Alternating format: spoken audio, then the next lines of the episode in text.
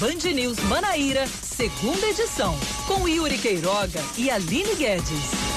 São 5 da tarde, três minutos. Boa tarde para você conosco aqui na Band News FM Manaíra, aqui no bandnewsfm.com.br, no aplicativo Band Rádios e também no Dial, no FM 103.3. Hora de mais um Band News Manaíra, segunda edição. Estamos mais perto do fim do mês de julho. E estamos juntos aqui nos estúdios, eu, Yuri Queiroga e ela, Aline Guedes. Tudo bem, Aline? Boa tarde para você. Tudo bem, Yuri Queiroga. Boa tarde a você, boa tarde também para os nossos ouvintes assíduos, aqueles que estão acompanhando a Band News desde mais cedo ou aqueles que ligaram rádio agora. A gente começa agora o nosso segunda edição nesta terça-feira? Terça-feira. Terça-feira, 28 de julho de 2020.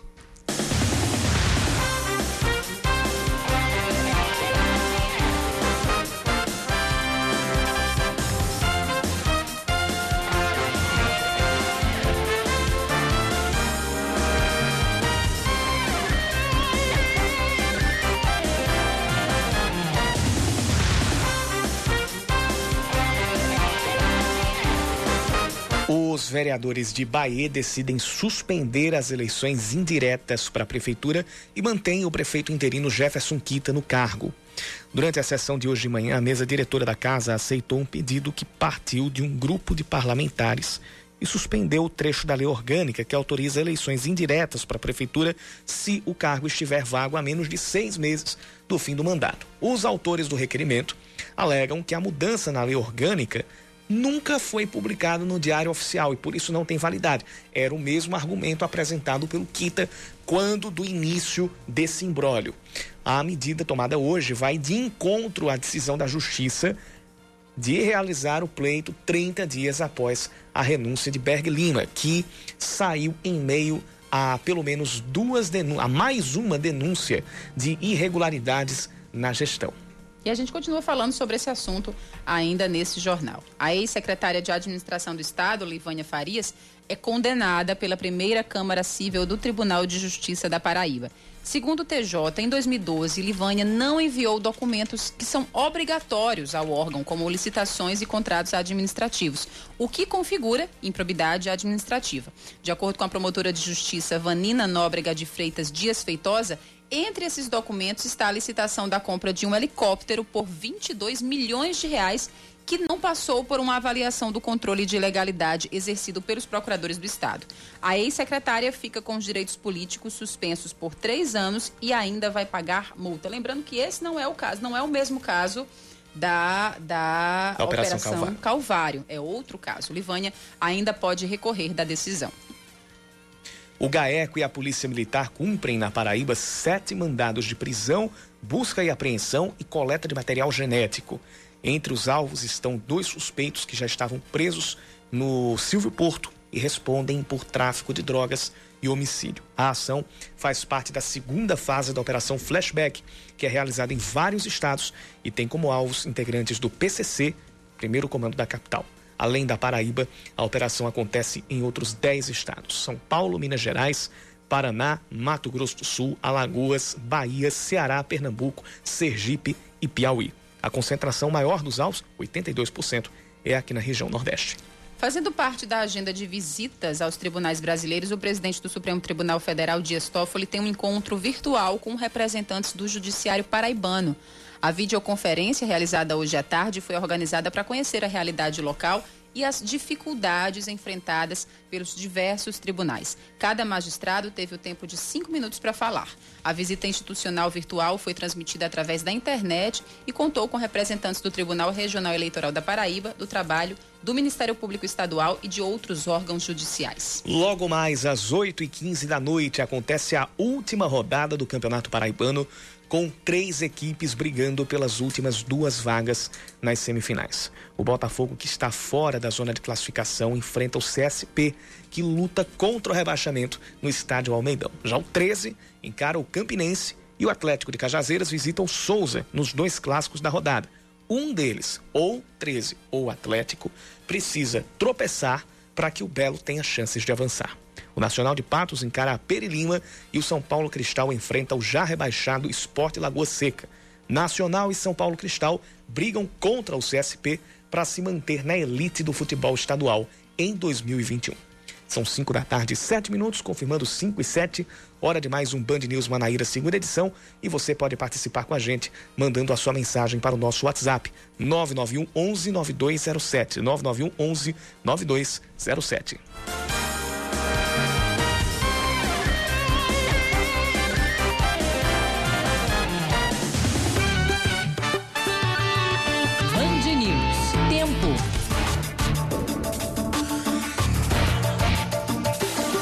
Céu aberto, poucas nuvens aqui na capital paraibana e nós temos previsão de tempo firme para esta noite. A previsão é de que não tenhamos chuva em João Pessoa nesta terça-feira.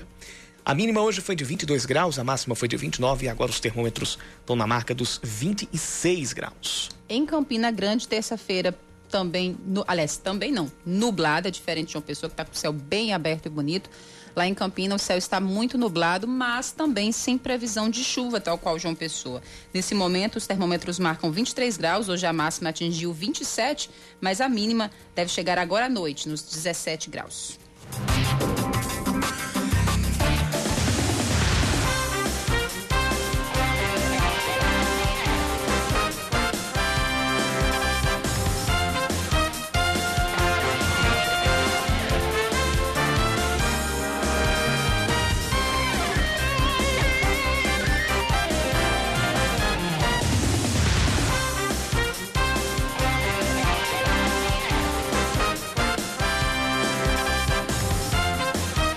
Gente começa a segunda edição falando do impasse, ou usando o termo bem popular, o puxa e encolhe jurídico ou é político. Lá. É uma palavra que define a política de Bahia nos últimos anos. Não estou nem falando nessa situação, Yuri. É, é. puxa-encolhe, ou puxa-encolhe danado, é. viu?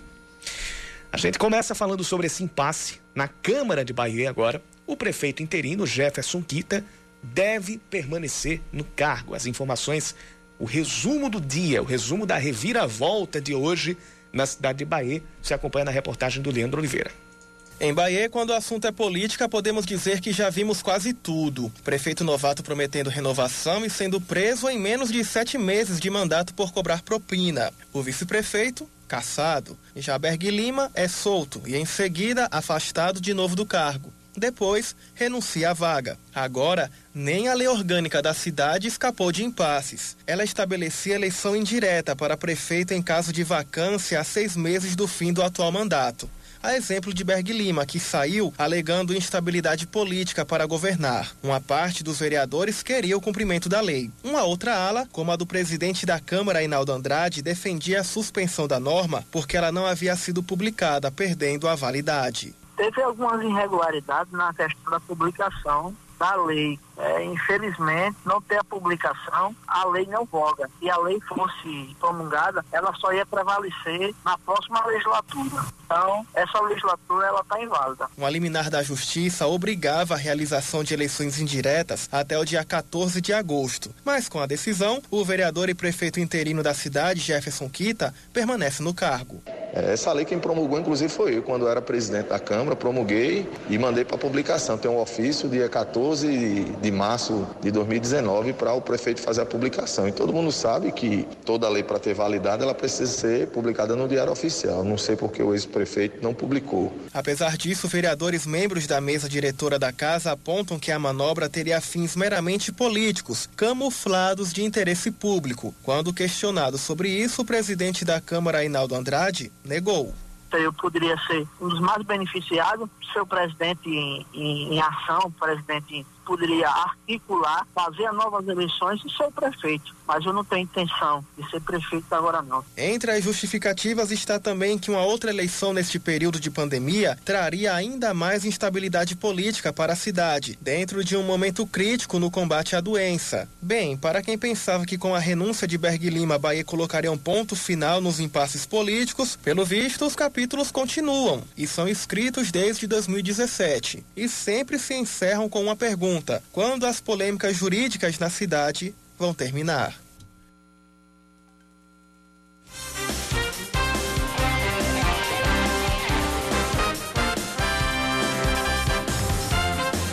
Não precisa nem colocar uma vírgula a mais na, na, na reportagem que o Leandro Oliveira trouxe.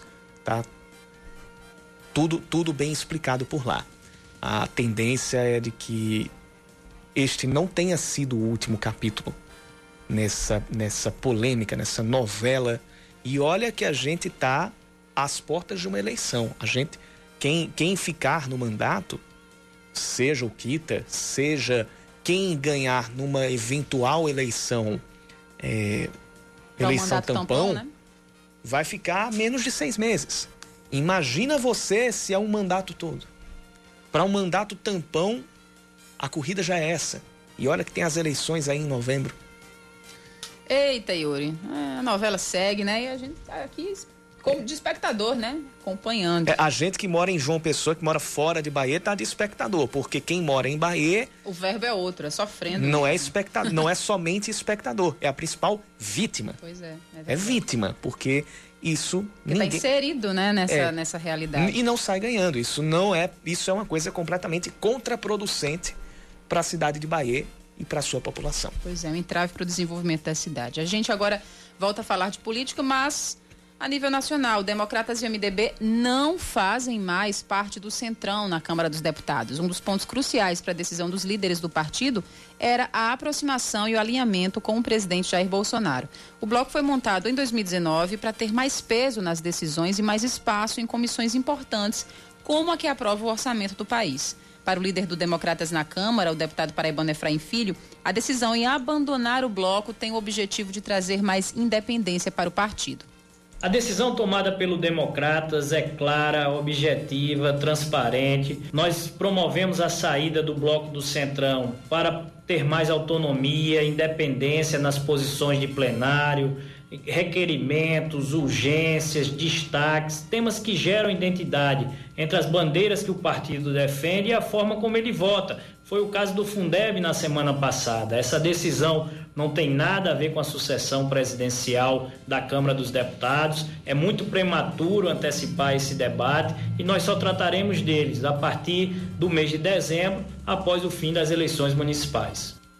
Em uma rede social, o presidente do MDB, deputado Baleia Rossi, líder do partido na Câmara, acompanhou a mesma decisão, mas disse que o partido continua com as pautas prioritárias do país, como reforma tributária, reforma administrativa e outras mais, como a recuperação da economia no pós-pandemia.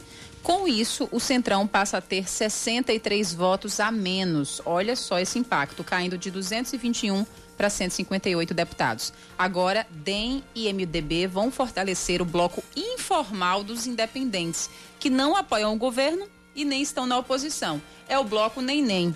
Incluídos aí estão PSDB, Cidadania, Podemos, Novo, PV e ainda tem parte do PSL. Olha como é grande o neném. Yuri. Esse grupo passa a ter cerca de 150 deputados que votam agora afinados com o presidente Rodrigo Maia.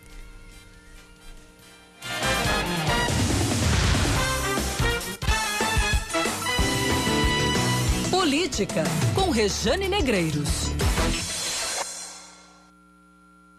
O deputado Adriano Galdino, presidente da Assembleia Legislativa, prepara a saída do PSB. Galdino nunca escondeu a insatisfação em permanecer no partido. O racha, a condução do processo que culminou com a saída de João Azevedo e uma debandada de filiados foram a gota d'água. Galdino cansou. Há mais de um ano ele clama por liberdade do que se tornou uma espécie de prisão sem muros. Esse processo pode estar perto do fim. Pode. Galdino não só foi convidado, como já teria aceitado o convite para presidir o Avante, ex-PT do B, aqui na Paraíba. O que falta? Apenas o endosso de Luiz Henrique de Oliveira Rezende, que é o presidente nacional da legenda. Apoio dos filiados aqui é mais de meio caminho andado, mas tudo está condicionado à solução da pendência com o PSB. Esse processo é que deve ser um tanto mais espinhoso. Sem Galdino, o partido perde mais uma cadeira na Assembleia Legislativa, totalizando cinco baixas, sem falar na Câmara de Vereadores de João Pessoa, onde também houve dissidência. O PSB vai arrochar o nó ou vai aceitar o desenlace? Vale a pena manter em seus quadros alguém que não faz mais questão alguma de permanecer Bem, se a decisão fosse romântica, a resposta seria não, evidentemente. Mas isso não é romance, embora Galdino possa ser acusado de infidelidade partidária. Há um entendimento do Supremo Tribunal Federal sobre esse assunto, mais precisamente do ministro Luiz Roberto Barroso. À luz da Constituição, quando se fala de eleição proporcional, e aí estamos falando das eleições para deputados estaduais, eleição da qual o Galdino foi eleito em 2018. Então, quando a gente fala desse assunto, mudar de partido depois de eleito seria a negação da soberania popular, um crime suficiente para a perda de mandato. Isso porque o mandato é do partido, não do candidato. Portanto, se houver separação, pode ter certeza, vai ser litigiosa.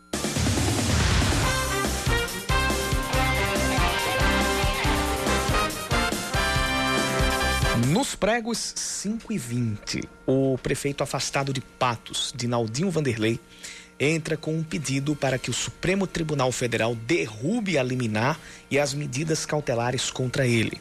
A defesa diz que não há necessidade para que Dinaldinho siga afastado do cargo, o que acontece há mais de 700 dias, ou seja, há quase dois anos, por não haver provas de participação dele em crimes. O recurso vai ser julgado pelo presidente do STF, ministro Dias Toffoli.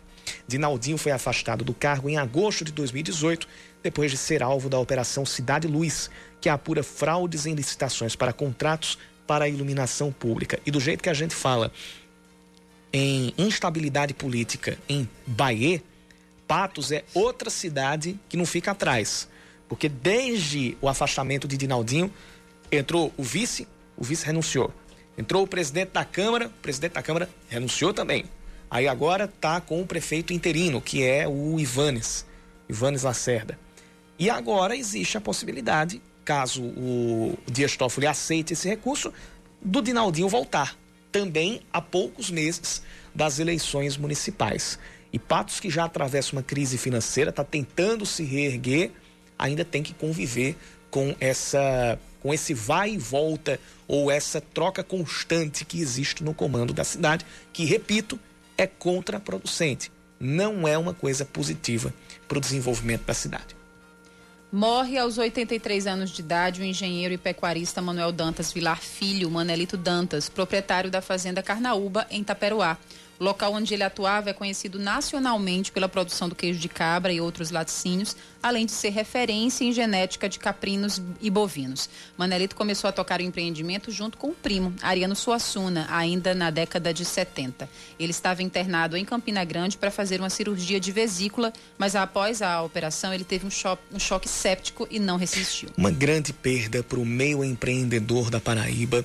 É, a gente já trouxe, aqui na, aqui na, na própria Band News Sim. FM, a gente trouxe reportagens a respeito da produção dos laticínios e também do trabalho em cima da genética, né? Então, lá, lá na, na na Fazenda Carnaúba. E ele era um, um, grande estudioso do campo. Ele era um, um defensor de que com, alter, com práticas alternativas, Yuri, era possível o homem ter boa, ter uma qualidade de vida mesmo sem deixar a sua terra, né? Mesmo ele era totalmente contra o êxodo rural e ele é, tinha muitos estudos, inclusive, é, a respeito disso. A fazenda Carnaúba, ela só tem criação de, de, de, de espécies na, de espécies de tipos nativos, de linhagens nativas a partir desse trabalho genético. E por isso se torna, por isso e também pela, pela produção dos laticínios, ela se tornou uma referência nacional. Uma grande perda a morte do Manelito Dantas. Uma força-tarefa deve fiscalizar o funcionamento e o cumprimento das medidas de distanciamento social por bares e restaurantes de João Pessoa. Ontem, sete academias da capital foram notificadas por infração a alguma das normas no primeiro dia de reabertura. A fiscalização, da, a, aliás, a fiscalização aconteceu em 11 estabelecimentos e faz parte da Operação Proteção, que reúne vários órgãos, entre eles o PROCON. Segundo a secretária do PROCON Municipal, Maristela Viana, alguns dos itens analisados são o limite de 50% da capacidade dos alunos, o atendimento individual e por agendamento e o uso obrigatório de máscaras por todos os funcionários e alunos. Mais 28 venezuelanos são acolhidos na Casa do Migrante, abrigo que fica na cidade do Conde, aqui na Paraíba. O grupo vem de Roraima e está sendo trazido em uma ação que conta com a parceria da Pastoral do Migrante no Nordeste com a Caritas da Suíça. Todos os refugiados foram testados antes de viajar e nenhum deles está infectado com coronavírus. Eles serão testados novamente pela Secretaria de Saúde do Conde para que depois sejam liberados para cursos de capacitação e para buscar emprego. As semifinais da Copa do Nordeste começam hoje com o clássico rei entre Fortaleza e Ceará. O jogo acontece no estádio de Pituaçu, em Salvador, e a bola rola às nove e meia da noite. Até as semifinais, a decisão é apenas em jogo único, sem partida de volta. Em caso de empate, a decisão vai para os pênaltis. Amanhã, Bahia e Confiança de Sergipe fazem o outro jogo das semifinais. Quem vencer vai se enfrentar na grande final em jogos de ida e volta no sábado e na próxima terça-feira.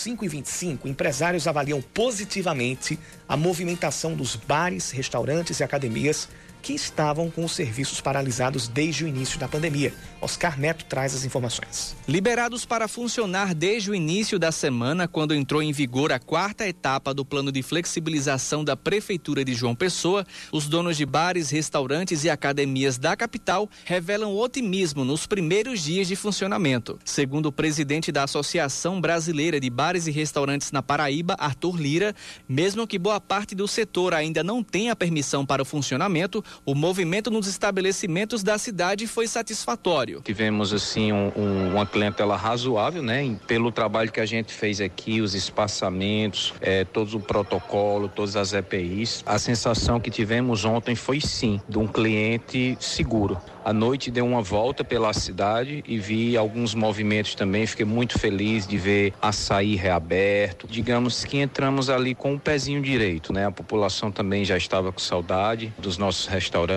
Os restaurantes também com muita vontade de reabrir. Tanto os bares como as academias devem cumprir algumas regras, como distanciamento entre as pessoas, além da disponibilização de álcool em gel para a higienização dos locais. Segundo o sócio-diretor de uma rede de academias da Paraíba, Felipe Gaudêncio, uma cartilha foi disponibilizada tanto para os alunos como para os funcionários. Antes do momento de abertura, nós tivemos treinamentos maciços com mais de 250 colaboradores que temos. O nosso protocolo de abertura tem 57 páginas e ele vai desde o manual do aluno ao manual do professor, do personal trainer que trabalha lá, mas não é funcionário nosso, dos espaços que a gente tem alugado, como lanchonetes, do setor de call center, do setor de, de, de, limpeza. Então a gente fez um protocolo bem robusto para o aluno de fato se sentir seguro. A quarta fase do plano foi anunciada após a redução no número de pacientes internados em UTIs de hospitais públicos da capital, onde pela primeira vez desde maio ficou abaixo dos 60%.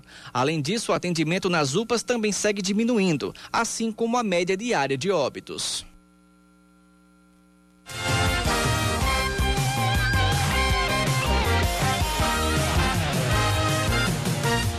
Da tarde, 28 minutos. E com essa reabertura do comércio aos poucos aqui na capital, as empresas começaram a oferecer mais vagas de emprego nas últimas três semanas. A informação é do coordenador do Cine João Pessoa, Adênio Neto, que conversa a partir de agora com a gente. Adênio, seja bem-vindo aqui ao Band News Manaíra, segunda edição. Boa tarde para você. Boa tarde, Aline. Boa tarde, Yuri. Boa tarde a todos e todas os ouvintes aí do Band News. Prazer mais uma vez estar nessa casa tentando prestar esclarecimento para a população. Bem, vamos lá. Queria que você começasse falando um pouco sobre quais e quantas vagas estão sendo disponibilizadas pelo Cine esta semana e se de fato essa flexibilização tem a ver diretamente com essa retomada, com, essa, com esse aumento né, no, no na, na procura dos empresários para preencher essas vagas. Sem dúvida, Aline. Essa questão da flexibilização, ela vem sem sombra de dúvida é, aquecendo o cenário econômico né, na nossa cidade é, algumas atividades que retornaram nas etapas anteriores da flexibilização, elas já estão sim buscando é, profissionais para preencher as vagas que estavam é, paradas, né, pelo fato da atividade não tá não tá acontecendo. Construção Civil, algumas semanas lançou vaga pelo Cine de uma Pessoa. É, semana passada tivemos uma boa surpresa, o, as empresas de call centers voltaram também a lançar vaga. É, João Pessoa tem um polo muito forte de call center, de telemarketing. E o comércio em geral, é, os restaurantes, bares e entre outros outros, outros serviços estão voltando, é, claro, dentro das limitações que, que a flexibilização impõe, mas a expectativa é que nesse terceiro quadrimestre do ano a gente tenha um, um aumento bem significativo na contratação de pessoas. Importante ressaltar que esse período de pandemia ele, ele deixou uma quantidade muito grande de mão de obra à disposição, então a concorrência está muito alta. É importante que o trabalhador ele tente é, é, é, buscar com mais é, afinco essa questão do emprego, para que logo, logo, voltando ao novo normal, a gente consiga é, colocar esse pessoal no mercado de trabalho novamente. Quais setores estão oferecendo maior número de vagas, pelo menos no Cine João Pessoa nesse momento? A gente tem muita vaga na construção civil, o setor de call center essa semana é, lançou uma quantidade bem significativa de vagas e o comércio em geral, é, bares, restaurantes também voltaram a contratar. Importante também ressaltar, Aline e Yuri, é que o Cine, desde o começo da pandemia, a gente não parou nossas atividades, ele, ele continuou funcionando de forma presencial. É, o seguro-desemprego ele foi é, a atividade que nós escolhemos para poder estar é, tá atendendo a população de forma presencial. É, consideramos um, um, serviço essencial nesse período. Muitas pessoas é, utilizaram esse recurso seguro-desemprego para realmente sustentar a família nesse período. E para não disseminar a doença, a gente preferiu não fazer o atendimento presencial para vagas de emprego. Lembrando que o Cine ele dispõe de um aplicativo, chama-se Cine Fácil, onde o trabalhador ele pode se autocadastrar nesse aplicativo e bem como se auto-encaminhar para as vagas que estão abertas. A gente deve ter em torno de 80 a 100 vagas essa semana abertas. É importante que o trabalhador ele faça seu cadastro e já estão fazendo um plano de reabertura de atendimento para o trabalhador que está buscando sua vaga de emprego. Nas próximas semanas, sem dúvida, a gente vai voltar a atender esse, esse trabalhador que está em busca da sua tão desejada vaga. Ok, então só para que a gente entenda esse cadastro, que é a primeira coisa que o interessado deve fazer é feito pelo aplicativo. Então, tem que baixar o aplicativo, realizar esse cadastro e aí sim ele tem acesso às oportunidades que estão disponíveis é, no Cine. Exatamente, Aline. A partir do momento que o trabalhador baixa esse aplicativo no seu smartphone ou até mesmo no computador através do portal Emprego Brasil, que é o portal oficial do Ministério do Trabalho, ele vai sim colocar suas características profissionais, é o que ele tem de experiência profissional, de formação na área, e a partir dele estar tá nesse, nesse sistema, ele vai conseguir identificar as vagas que estão de acordo com o seu perfil. É, a partir do momento que o trabalhador consegue identificar essa vaga, ele vai se auto-encaminhar, receberá, um, um, imprimirá um documento chamado carta de encaminhamento e ele pode entrar em contato diretamente com a empresa para fazer o processo seletivo de contratação. Sobre essa questão de, de processo seletivo, tem alguma dica que você pode dar para os nossos ouvintes que estão em busca de emprego para um ponto crucial, que é a questão do currículo, como se apresentar para a empresa, que pontos não podem faltar e quais são dispensáveis na construção de um bom currículo? Sem dúvida, Aline. É, o currículo é um, é um instrumento que está entrando, de certa forma, até em desuso. Hoje, com as plataformas digitais, é, nessas plataformas o trabalhador ele tem a oportunidade de colocar todas as características que compõem é, a sua formação curricular. O mais importante, a dica que a gente passa mais importante é que o trabalhador procure sempre é, colocar informações objetivas e precisas e principalmente é, informações que condizam com a realidade. Muitos trabalhadores, com às vezes com a ânsia de querer deixar o currículo é, mais completo, ele coloca algumas informações que não são verídicas e isso aí é um fator decisivo para a empresa não contratar esse trabalhador. Importante que ele saiba que a empresa, após conferir o currículo, ela vai sim é, confirmar se essas informações são verídicas e se essas informações não, não, não condizerem com a realidade, isso aí vai ser uma, um fator determinante para a sua não contratação. Você falou num ponto importante, redes sociais, quem está em busca de emprego, quem está em busca de ascensão profissional, tem que ter cuidado no que posta nas redes sociais, Adênio? Exatamente. As empresas hoje é dia mais é muito comum as empresas pesquisarem as redes sociais dos seus colaboradores ou então dos, dos propensos colaboradores. Então é, você deve ter muito cuidado com rede social, deve procurar se preservar para que isso aí não seja um fator que, que atrapalhe na contratação. importantíssimo, é, hoje todo mundo tem rede social, é haver um, uma certa precaução para que não haja uma má impressão, às vezes, profissional. Idade, experiência, capacitação, esses pontos é, continuam sendo uma barreira, um entrave para aqueles que querem entrar no mercado de trabalho, para aqueles jovens que estão buscando o primeiro emprego?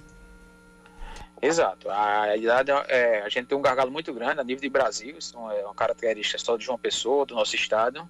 O jovem, é, normalmente, ele tem mais dificuldade de ser inserido no mercado de trabalho. Está começando sua vida profissional, sua carreira. Então, ele não tem como, como ter experiência anterior. É, a ligação sim. cortou um pouco, você poderia repetir a pergunta? Sim, sim, deu uma cortadazinha aqui, a gente, a gente vai repetir. É, só para a gente concluir, então, é, o, que é que, o que é que pode ser feito para tentar reverter essa situação é, em relação ao primeiro emprego, aos jovens que tentam, faz muito tempo, tentam entrar no mercado de trabalho e não conseguem. Tem alguma dica? Exatamente, Aline. É, como eu tinha falado anteriormente, o jovem, pelo fato de estar iniciando sua carreira profissional, ele não tem como ter experiência. A experiência é um fator é, muito importante na sua inserção no mercado de trabalho. Mas o jovem pode tentar compensar a falta de experiência com capacitação. É um profissional, costumo dizer que um profissional bem capacitado, bem qualificado, ele tem oportunidade em todos os cenários econômicos possíveis, em crise, em recessão, até em bons momentos.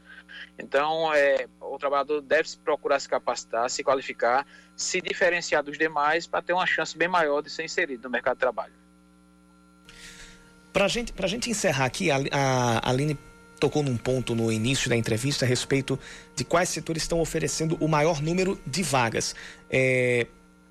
Adênio, qual, quais seriam os setores que ampliaram essa, essa quantidade de vagas da retomada dos serviços para cá? Que não sejam necessariamente aqueles que estão oferecendo o maior número, mas aqueles que tinham uma determinada oferta e que nos últimos dias eles passaram a ampliar essa oferta, essa necessidade de, de trazer, de recrutar é, é, possíveis empregados?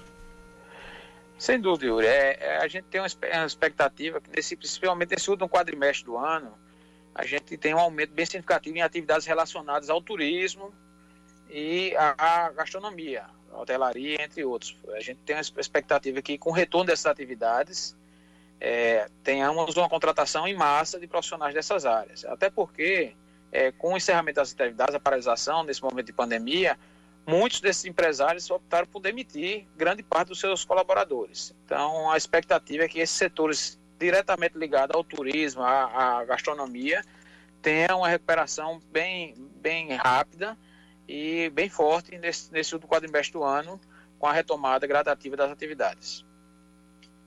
Pois bem, então a gente conversou com o coordenador do Cine João Pessoa, Adênio Neto. Adênio, muito obrigada pela sua disponibilidade de conversar conosco. Boa tarde para você. Agradeço a oportunidade e estamos à disposição. Seus filhos, com Roseli Saião e Thaís Dias. Relacionamento entre irmãs é o assunto da nossa coluna de hoje e temos uma participação de uma ouvinte que chega de Vitória. É a Isabela, que tem 21 anos. É, em relação à minha irmã mais nova, meu relacionamento com ela. É, eu tenho 21 anos, ela tem 17. A gente se dá bem às vezes, mas a gente briga muito e eu queria saber como que eu conquisto é, a confiança dela, porque eu sinto que ela não confia em mim. Então, muita coisa ela, ela faz errada, eu queria poder aconselhar, eu queria poder ser amiga dela, mas ela não me dá esse espaço para eu ser amiga dela. Eu queria saber como que eu faço para me aproximar, para ser não só irmã mais velha dela, mas também amiga dela. Roseli, e aí, dá para forçar essa relação de amizade ou não é respeitar e tocar a vida? Mas olha, a Isabela quer ser uma amiga, né? Isabela, dá para ser uma irmã amiga. Agora, é, substituir a irmã, né, que é o mais forte na relação de vocês, só por amiga não dá. Então, tente ser uma irmã amiga. Agora, uma irmã amiga, Isabela, não fica dando muita bronca, não, né? Eu, eu, entendo que você se preocupa que ela faça uma coisa errada ou que você não acha certo. Mas lembra dos seus 17 anos? A gente erra muito nessa idade, a gente está experimentando uma, algumas coisas, gostando de algumas coisas que não deveria gostar, não chegando perto de coisas que a gente deveria né, se aproximar. Então tenha um pouquinho de paciência, Isabela. Sua irmã vai chegar lá. mas do jeito dela. Então, antes de querer a confiança dela, se torne uma irmã confiável para ela. E você, quer participar com a gente, quer mandar para a gente a sua pergunta, a sua dúvida? É muito fácil. Anote o nosso e-mail, seusfilhos@bandnewsfm.com.br, seusfilhos@bandnewsfm.com.br.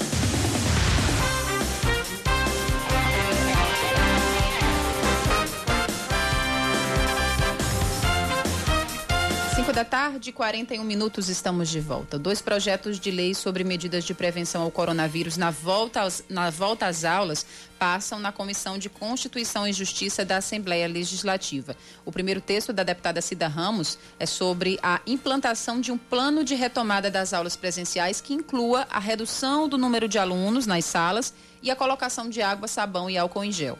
Casos suspeitos ou confirmados da Covid-19 em alunos ou professores precisam ser notificados imediatamente pelas unidades de ensino. O segundo texto do deputado Chió obriga a realização de testes para coronavírus em todos os trabalhadores e estudantes. Agora atenção para essa história. O Ministério Público recomenda que a Prefeitura de Piancó, no Sertão, exonere 271 servidores comissionados.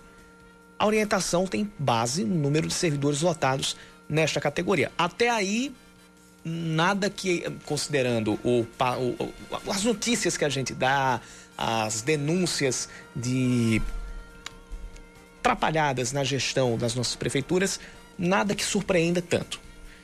O negócio vem agora. Segundo dados do Sagres, sistema ligado ao Tribunal de Contas do Estado, são 441 comissionados, sendo 260 coordenadores e 133 ocupando cargos de direção. 133 pessoas de 441 ocupando cargos de direção. Que danado de tanta direção é essa? Direção de. de... Acho que tem o, o cargo até de direção defensiva, só pode. Em cada setor deve ter uns três diretores, né? Provavelmente. deve ter mais diretor do que, do, do que, que subordinado. Não, deve ter mais diretor do que subordinado. É, Provavelmente. É. A cidade tem mais comissionados que Campina Grande e Patos.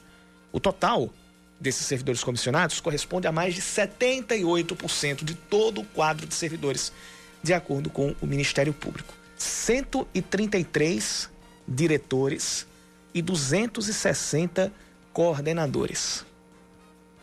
É muita gente chefiando. De né? 441 comissionados numa cidade que tem menos de 30 mil habitantes. É isto, né?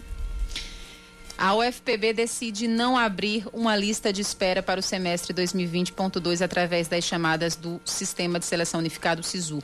A Pró-Reitoria de Graduação afirmou que a oferta de períodos suplementares com aulas online exige cautela para ingresso de novos estudantes. Foram oferecidas 478 vagas distribuídas em 76 cursos nos quatro campi da UFPB.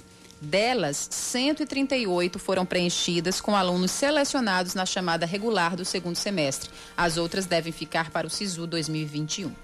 O Conselho Superior do IFPB autoriza a realização de aulas à distância no próximo semestre. À distância. Segundo o reitor do IFPB, Nicásio Lopes, a instituição não vai aprovar o retorno das atividades presenciais enquanto não houver segurança para alunos, professores e servidores. A entidade já está há 160 dias com atividade, está há 160 dias com atividades acadêmicas suspensas.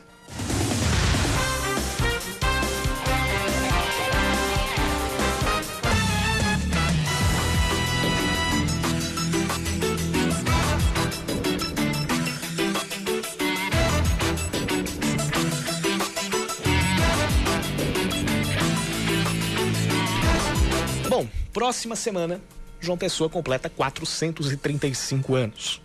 E nós, aqui da Band News FM Manaíra, queremos relembrar os bons momentos que você viveu durante a infância aqui na capital. Você vai relembrar o tempo em que a rua costumava ser pequena para você e os amigos, quando a família participava das festas do bairro, o aconchego da casa dos avós. Mande um áudio para a gente e participe. Mande para o nosso WhatsApp 991 11 9207. 991 11 9207. Muita gente já está mandando áudio aqui para o nosso WhatsApp. A gente já agradece a você que enviou. Você que ainda não enviou, pode mandar, pode interagir com a gente, faça parte, assim como, como você fez parte do, do nosso TBT do Balancê, do Saudade, o meu remédio é cantar. Você também vai fazer parte, você pode fazer parte da nossa, do nosso quadro A João Pessoa que eu cresci, na semana de aniversário da nossa capital paraibana, na semana de aniversário do nosso estado. Pois é, acho que todo mundo tem, pelo menos os que nasceram, nasceram não, os que cresceram aqui em João Pessoa, tem ótimas recordações, ótimas lembranças de João Pessoa, porque João Pessoa de fato era uma cidade maravilhosa para se crescer, para se educar as crianças, para brincar livremente. João Pessoa era uma cidade com, com clima de interior, Yuri Uma Queiroga. capital com clima de interior. Uma capital com, com clima de interior, em que as pessoas se confraternizavam, você conhecia os seus vizinhos, é, é, existia um clima de familiaridade entre, entre as pessoas né, que moravam no mesmo espaço. Hoje a gente ainda tem resquícios dessa cultura, mas claro que não na mesma proporção é, de tempos atrás. E eu sou bem sincero que para mim fica uma curiosidade enorme de acompanhar essas histórias como uma pessoa que não cresceu aqui em João Pessoa, não cresceu assim da infância para a Uhum. adolescência. Que cresceu profissionalmente, mas Sim. que não cresceu da infância para a adolescência. Não, eu, eu vim aqui para João Pessoa já com 16 anos, então 16 anos, ou seja, quase 9 anos atrás.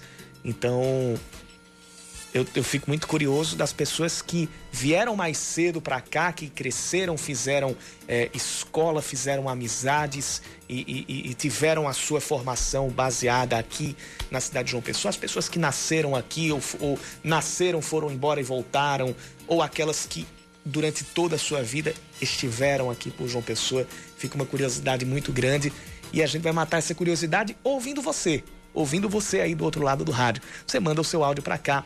Não se preocupe com o tempo, não. Porque Ah, fica à vontade. a sua história é a que vale.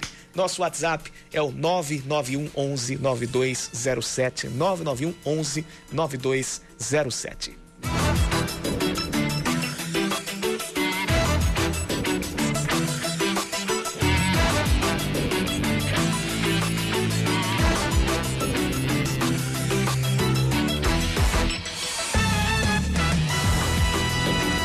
Sete mandados de prisão são cumpridos aqui na Paraíba durante a Operação Flashback 2.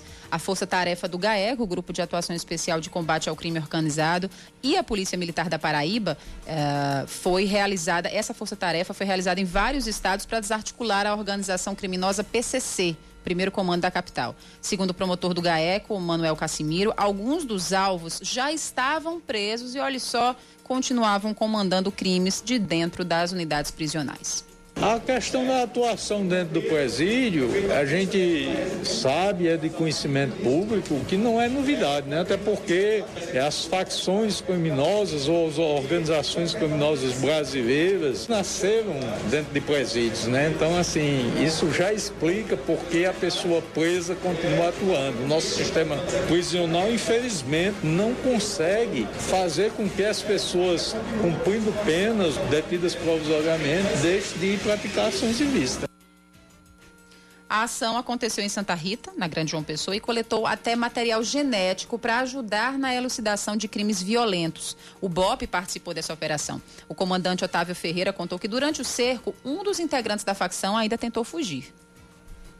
Com- conhecido como Nego Uda. Fizemos o cerco à residência, como é o padrão nosso. Em dado momento, um indivíduo tentou correr para se evadir pelos fundos, sendo que a casa cercada, as equipes do GAT verbalizaram com ele e fizeram a prisão. Ele estava com um revólver calibre 38 na mão e se deitou ao solo, onde foi imobilizado. Constatado posteriormente que se tratava de um menor de 15 anos. No presídio Silvio Porto foram cumpridos mandados de prisão. Olha que bizarro ler isso.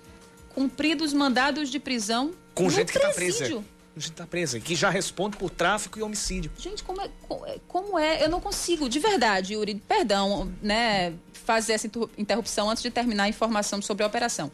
Mas eu não consigo entender que após décadas, né, é, sabendo que o crime organizado cresce, se desenvolve e cria é, facções nesse nível, como a gente está acompanhando aqui, né, nessa operação flashback, dentro dos presídios, A polícia sabe, como o próprio comandante, eh, como o próprio promotor Manuel Cassimiro disse, a polícia sabe, né, os órgãos de segurança sabem que isso existe e ok, e não, é, e não é pensado e não é desenvolvido uma forma de tentar acabar com isso. Né? Eu, não, eu não consigo entender. Talvez, talvez até esteja sendo desenvolvida, mas o negócio é que a rede, por isso que chama crime organizado, é que a rede é muito profunda. Ela, a teia é gigantesca. E assim, é, esse tipo, esses trabalhos feitos pela polícia, principalmente envolvendo o crime organizado, tem muita coisa que, até por questões de inteligência, é, a gente talvez é, é, não saiba, mas o fato é que a dificuldade para combater o crime organizado é enorme. Daí o fato de se chamar crime organizado, porque, é, infelizmente, em alguns cantos, ele chega a braços até do poder oficial. Pois é, porque qual o intuito de prender? Gr grande exemplo, lá em São Paulo, já teve casos de prefeito de cidade do interior ser preso. Envolvido. Né? Envolvido com, com facções. Então, tá aí a evidência. Pois é. Outro mandato foi cumprido em Sapé contra um homem de 36 anos. Além da Paraíba, a operação aconteceu também em outros 10 estados. Olha só a ramificação dessa facção: São Paulo, Minas Gerais, Paraná, Mato Grosso do Sul, Alagoas, Bahia, Ceará, Pernambuco, Sergipe e Piauí. A concentração maior dos alvos, 82%, foi na região Nordeste, com 179 mandados judiciais expedidos. É o que se chama de poder paralelo que, e aí mudando um pouquinho de assunto, mas usando essa mesma terminologia, é uma, o grande problema, é o maior de todos os obstáculos quando a gente vai falar em situações que envolvem, por exemplo, o tráfico e o consumo de drogas. O maior de todos os problemas é a construção de um poder paralelo que afronta aquelas pessoas que estão inseridas no poder oficial que querem ir que querem ir contra, que querem combater, que ap apresenta até mesmo braços mais fortes e mais organizados. E que, em alguns casos, isso, infelizmente, a gente tem exemplos em, em locais onde há uma dominação de facções. Por isso, quando a gente, quando a gente ouve em comunidades que são dominadas por facção tal, ou por facções ou por milícia, o grande problema aí é que essas facções, elas, para aquela população, dão um ar de legitimidade e de maior participação do que o poder oficial. Criou, cria-se um poder paralelo que está cada vez mais difícil de ser desfeito, de ser combatido. Então, a, o grande problema para este caso, para essas redes envolvendo as grandes facções, é que chegou-se a um, um, nível de, de, de teia que está cada vez mais difícil de combater. Porque é forte e está em todos os setores, né, Yuri? Movimenta capital, movimenta dinheiro sujo, envolve setores que muitas vezes você nunca imagina que poderiam estar envolvidos. Então, e nessas horas é que tem que funcionar a inteligência do poder oficial, a inteligência da segurança oficial. Para muitas vezes com, com, com, coisas que a gente só vai saber ou só precisa saber quando elas vão a cabo.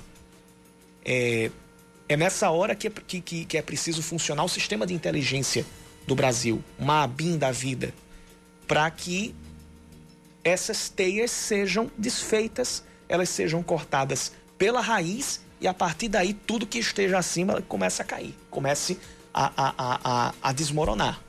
Só assim, começando da raiz, começando da, dos grandões dentro desse esquema, desses esquemas, é que a gente vai de fato combater o crime organizado. Não é chegando na ponta do galho. É quem sustenta, né? Tem que chegar na raiz. É verdade. E não é fácil. Repito, não é fácil. Você tem que chegar com um trabalho de inteligência, aquele trabalho que ninguém sabe. O princípio da inteligência é ninguém saber das coisas que estão acontecendo, porque senão dá bandeira, de fato. Mas tem que ir na raiz.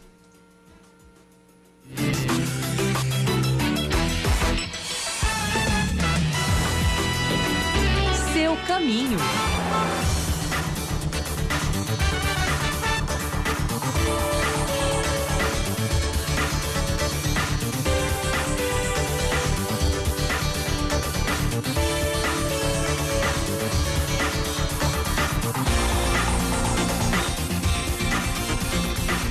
Informações da CEMOB, a gente tem trânsito bem intenso lá na Avenida Rui Carneiro, perto da saída da João Câncio, no sentido centro. Então, para quem vai pegar a subida na direção da Avenida Epitácio Pessoa.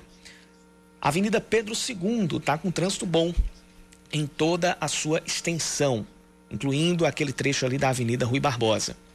É, a Avenida Josefa Taveira, no bairro de Mangabeira, está com trânsito bom nos dois sentidos, ali perto da feirinha. Já o viaduto do Cristo está com um trânsito intenso e lento nos acessos aos bairros do Geisel e do José Américo. Quem está na Avenida Beira Rio pega trânsito bom no acesso ao bairro do Altiplano.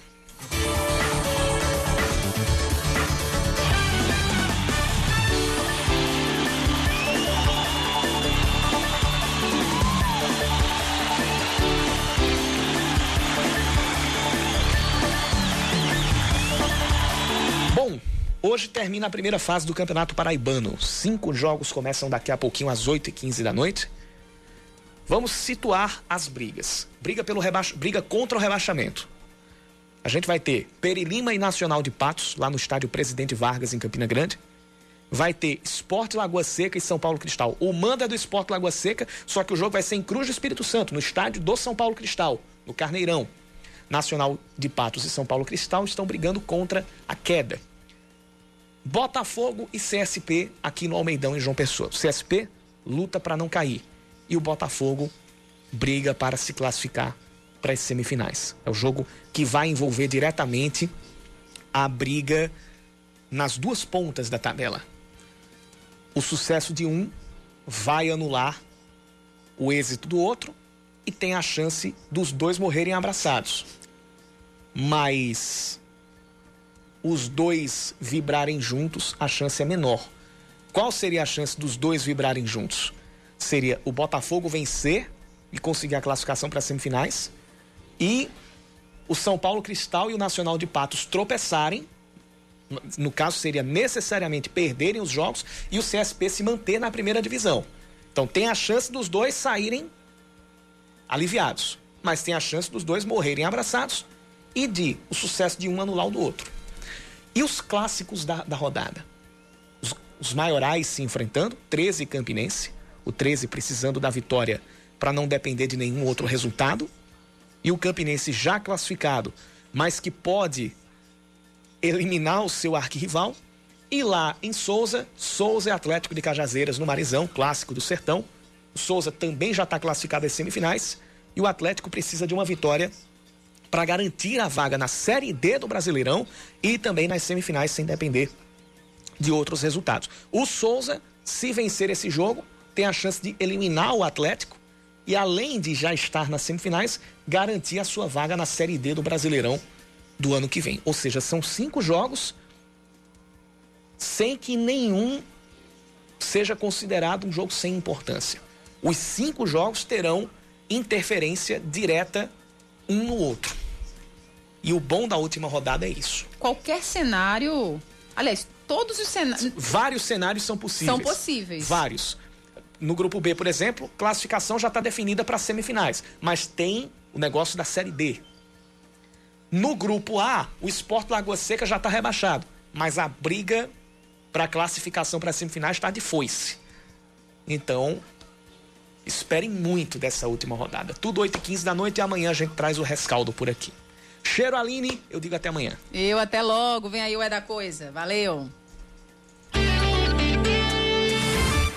Você ouviu Band News Manaíra, segunda edição.